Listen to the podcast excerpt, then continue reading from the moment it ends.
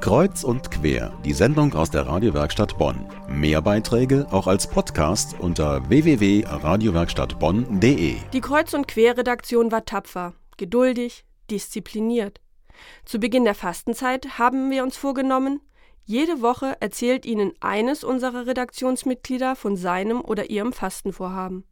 Da ging es natürlich um Ernährung, aber auch um das Vorhaben, aus seiner Bequemlichkeit herauszukommen, zumindest während der Fastenzeit. Heute sind diese über 40 Tage des Verzichts vorbei. Und einen haben wir noch für Sie. Derjenige wollte nicht zu uns ins Studio kommen, sondern wir haben ihn vor der Sendung angerufen.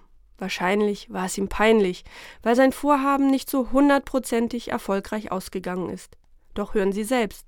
Der letzte Teil unseres Fastenjournals. Ich bin die Sandra und ich versuche auf Schokolade zu verzichten. Ich bin Mario.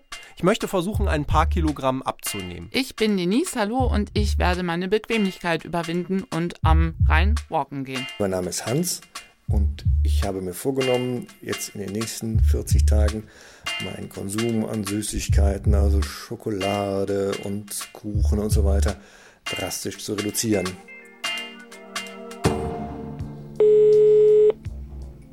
Hallo, ich bin Mario und eigentlich wollte ich ein bisschen abnehmen in der Fastenzeit.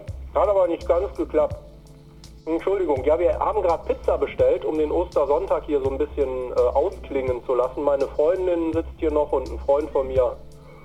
Und ja gut, Ostersonntag ist ja jetzt die Fastenzeit durch. Also da, ähm, ich habe es ja, äh, zumindest mental habe ich versucht, mich darauf einzustellen. Ich habe auch tatsächlich, dachte ich, weniger gegessen, aber die Waage sagte, es hätte keine Auswirkung gehabt. Aber ich vermute auch, dass an der Waage was defekt ist.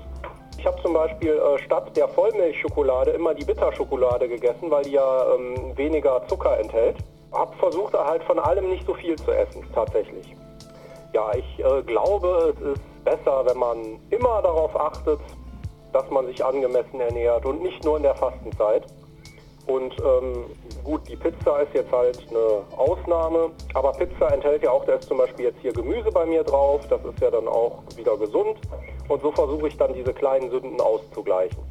Wir, Wir wünschen allen kreuz und quer frohe Ostern. Tag 1 nach der Fastenzeit. Das war Mario am Ostersonntag. Es waren nicht die Schokohasen, die seine Mission haben scheitern lassen.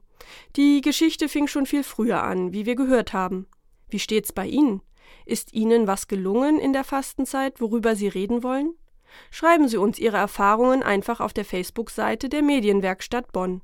Da finden Sie auch die komplette Liste unserer Fastenjournal-Einträge.